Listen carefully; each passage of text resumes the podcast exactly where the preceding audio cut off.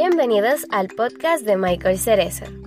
Aquí podrás encontrar temas sobre Biblia, teología, liderazgo y mucho más.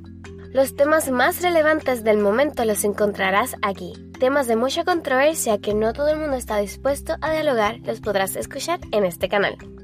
¿Estás listo para ver qué nos tiene que decir las Sagradas Escrituras? Póngase cómodo, busque papel y lápiz porque ya comenzamos. Dímelo Corillo, bendiciones. Hoy estoy, yo estoy bien emocionado. Sí, casi siempre estoy emocionado. Pero no, no me rijo bajo las emociones, sino bajo. No, el gozo del Señor es nuestra fortaleza. ¿No es así que dice la Biblia? Claro. Yes. No, pero hay que hacer claro porque tú sabes que hay gente Sí, que sí, malinterpreta las cosas. Total, pero nada, total. estoy emocionado por el hecho de que acabamos de grabar un podcast para Tiempo de Oasis y quise aprovechar la visita de Manuel y el tiempo que quisimos compartir este para grabar otro podcast para mi canal de aquí de Spotify de podcast, Michael Yes. Cerezo Podcast. Y hoy el título, Cristianismo sin responsabilidad. Y hoy estuve escuchando una predicación, Emanuel, anoche que me voló la cabeza, pero de una manera increíble. Cuéntanos, cuéntanos. Este, y quiero que tú compartas con nosotros. Pero antes de entrarnos de lleno al tema, voy a, voy a leer Juan capítulo 5, el verso eh, 6 y del 6 al 8. Juan capítulo 5, del 6 al 8, la versión nueva traducción viviente dice, cuando Jesús lo vio y supo que hacía tanto que padecía la enfermedad, le preguntó, ¿te gustaría recuperar la salud? Verso 7, él le responde, este, es que no puedo, Señor, contestó el enfermo, porque no tengo a nadie que me meta en el estanque cuando se agita el agua. Siempre alguien llega antes que yo. Jesús le dijo, ponte de pie, toma tu camilla y anda. Hmm. Aquí, esta historia, Wow. este hombre que lleva 38 años en un estanque, el estanque de Bethesda, y cuando Jesús se entera del tiempo que ese hombre lleva ahí, le preguntó si quería ser sano. Hmm. ¿Tú quieres ser sano? ¿Te gustaría ser sano? ¿Quieres recuperar tu salud? Pero es que está tan y tan brutal, brother, porque él le pregunta si quiere ser sano y él le responde por qué él no es sano. Él le pregunta, ¿quieres ser sano? Y él le responde, es que no tengo nadie que me meta en el estanque. Y cada vez que voy, eh, hay- ya alguien se metió primero que yo. Porque cada vez que un ángel descendía, se agitaba el agua, el primero que se metiera en el estanque se sanaba. Pero es que Jesús no le está preguntando por qué él no se sana. Hmm. Le está preguntando si quiere ser sano. Y ese, ese es el problema de, de, de- Digo de nosotros porque yo quiero hablarle a la, a la comunidad de fe, a la comunidad cristiana. Cristianismo sin responsabilidad porque todos los años nos proponemos cosas nuevas. Y ya que estamos comenzando el año, yo estoy hablando mucho del comienzo del año, de las resoluciones. Este, y yo tengo mis resoluciones, yo sé que tú también tienes Todos tenemos, yo creo. tus resoluciones del año 2020 y muchos de nosotros queremos decirle al Señor, Señor, que tu Espíritu Santo con tu fuego queme estas 10 libras en este año. Aleluya. Pero, Yo estoy ahí, yo creo. pero, pero, este, o por ejemplo podemos decirle al Señor, podemos orar, Dios mío, cuida de mi salud en el nombre de Jesús. Amén. Y Dios te dice, cuida lo que comes, Hmm. hijo mío. Así es. Y no, y también tantos, tantas personas que se proponen a buscar más de Dios, a querer ir para la iglesia, y usan mucho ese tipo de preguntas. Vamos a llevarla, mira, vamos a llevarla a un siglo XXI. Es que nadie me llama para ir para la iglesia. Es que nadie me busca. Es que no me siento así. Mira, cuando nosotros no tenemos claro quién es el que nos está llamando, porque la persona no tenía claro Que estaba delante del Hijo de Dios. Así Él no tenía el discernimiento de que, mira, no, tú no tienes que esperar que alguien venga y te cargue, tú no tienes que esperar que alguien venga y te busque, tú no tienes que esperar que nadie te llame. Yo te estoy preguntando si quieres ser sano. Y muchas veces hoy Dios nos pregunta, ¿quieres ser salvo? Sí, pero es que no tengo quien me lleve a la iglesia. Y es triste ver tipos de cristianos esperando que alguien venga a hacer su trabajo. Claro, estamos hablando quizás de una persona que necesitaba una ayuda. Y como cristianos entendemos que somos los pies y las manos de Cristo aquí en la tierra. Pero esta persona estaba delante de aquel que le podía dar la mano, que podía hacer el milagro. Y aún así estaba buscando otra persona para que lo moviera. Se estaba refugiando en, en, su, limi- excusa. en su limitación, en su Y, y sí, excusa. es una excusa, porque no Y- tenía, no tenía claro quién estaba delante de él. Y yo creo que así muchas veces nosotros hacemos. ¿Por qué cristianismo sin responsabilidad? Porque a veces nosotros nos refugiamos tanto en la oración, Emanuel. Mm. Oye, la oración no es mala. Yo creo que la oración es una de las herramientas para nosotros conectarnos con el Espíritu Santo. Pero la, la Biblia dice que la fe sin obra es muerta. Yo no puedo decirle a Dios, Dios mío, yo creo que este año tú me vas a cambiar de trabajo o me vas a dar un mejor trabajo o me vas a dar trabajo porque no tengo. Pero me quedo en mi casa. Mm. O yo no puedo decirle a Dios, Dios mío, cuídame en la carretera cuando yo esté conduciendo, cuando yo soy una persona que conduzco a 60 millas Total. o, o guío mal.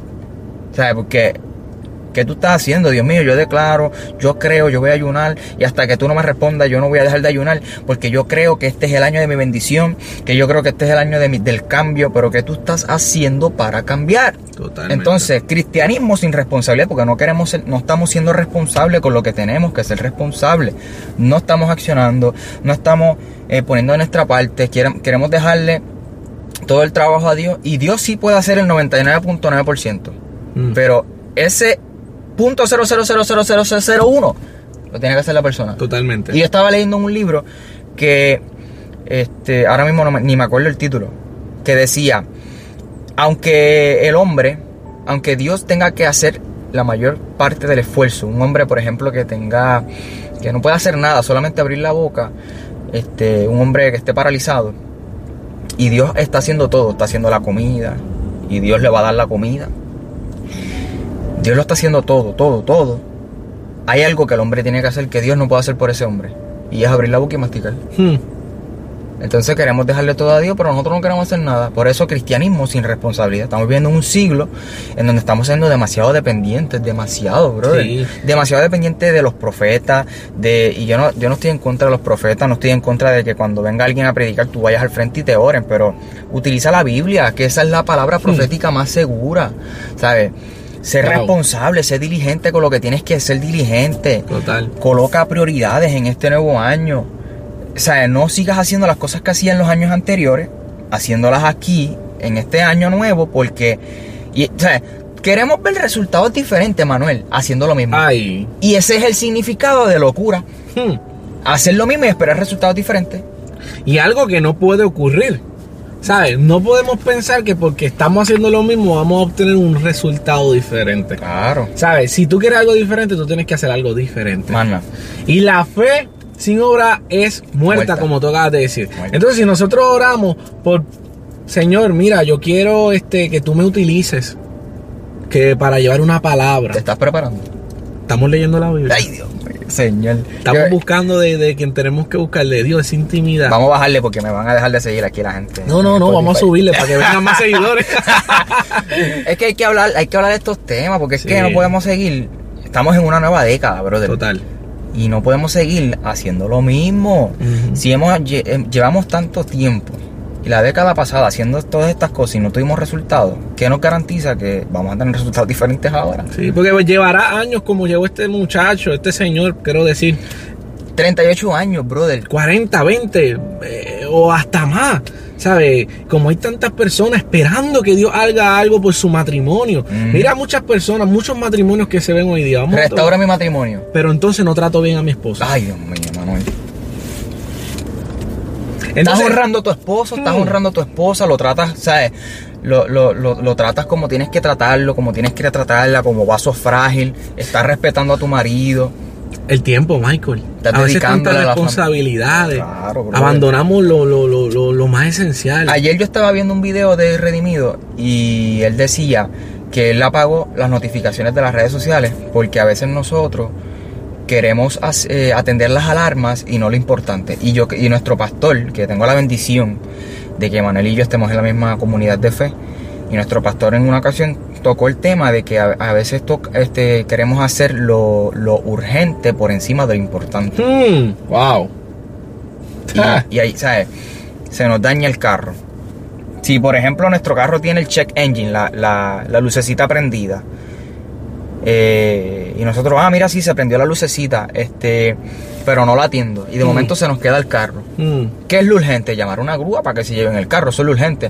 Pero ¿qué era lo importante? Atender esa lucecita que se prendió, brother. eso es así. Hay que, eso era lo importante y no lo atendiste. Entonces ahora tienes que atender lo urgente. Y, y nuestra vida, que es una vida muy acelerada, muy afanada, este, estamos constantemente seleccionando lo urgente sobre lo importante. Eso es así.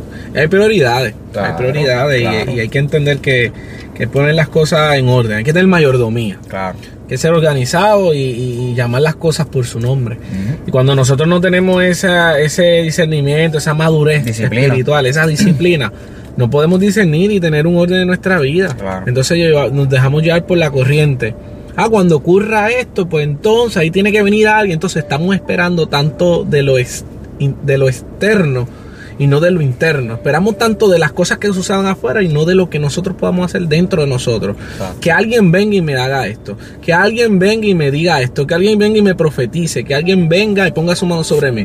Pero cuando tú vas a ir a donde Jesús. Cuando tú vas a ir a la palabra. Cuando tú vas a orar por ti. Cuando vas a hacer un esfuerzo por ti. No podemos esperar tanto por la gente. Y menos de nosotros mismos. Definitivo. Oye, Ama a tu prójimo como a ti mismo. Tú te tienes que amar a ti antes de amar a otro. ¿cómo tú vas a decir que tú amas a, a, a una persona o, o, por ejemplo, mira, yo tengo un hijo y yo estoy súper enamorado y soy demasiado celoso con mi hijo y es varón, no es hembra, gracias a Dios. Este, yo quiero nena, yo creo que yo sería. yo quería, yo, o sea, yo quería una, una, una nena, pero aceptamos lo que venía. Yo- Claro. Yo, lo que, al al final de todo, yo lo que quería que tuviera salud y amén.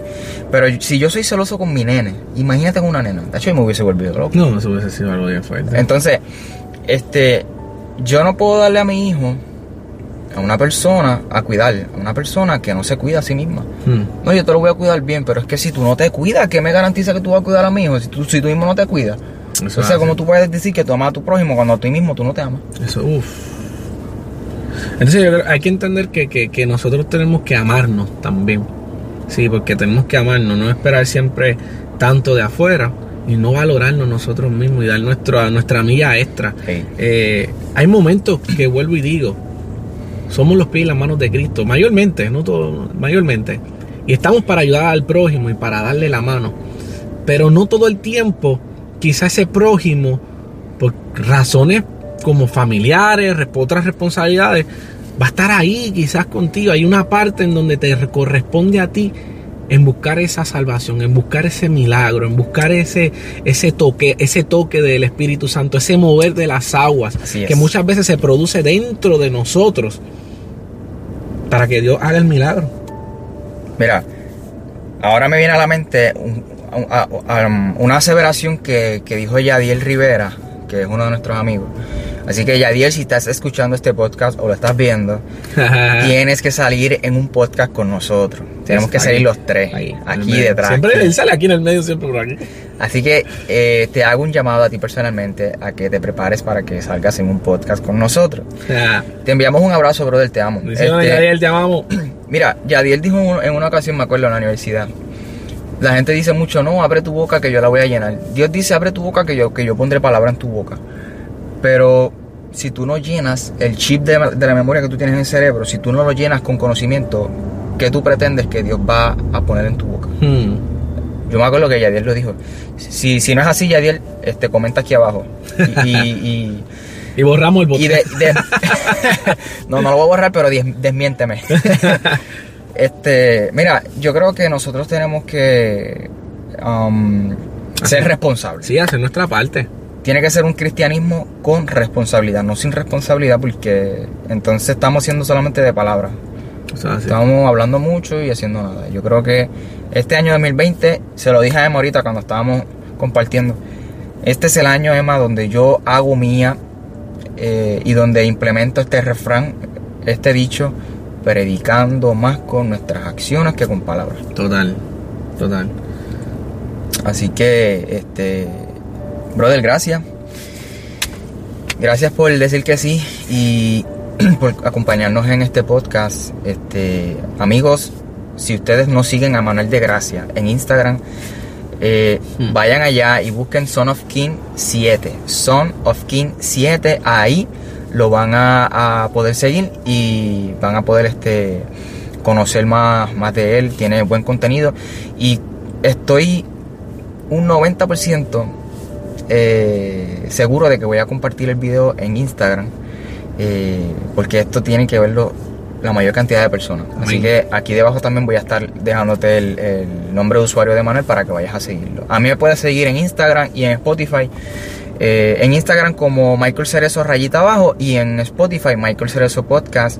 Ahí tengo contenido interesante. Y voy a estar eh, el viernes voy a estar haciendo otro podcast con Yadiel. Vamos a estar compartiendo un poquito acerca de lo que estábamos hablando de Marcos capítulo 2. Pero él va a compartir su, ex- su exégesis de eh, este paralítico que lo llevan sus amigos delante de Jesús para que él lo sane. Yes. Así que gracias por escuchar, que Dios te bendiga. Si te gustó, comenta y comparte. No olvides seguirnos. Eh, y espero que pueda servirte esto de, de- de ayuda para tener un cambio en este año 2020. Así que chao, nos Bye. vemos.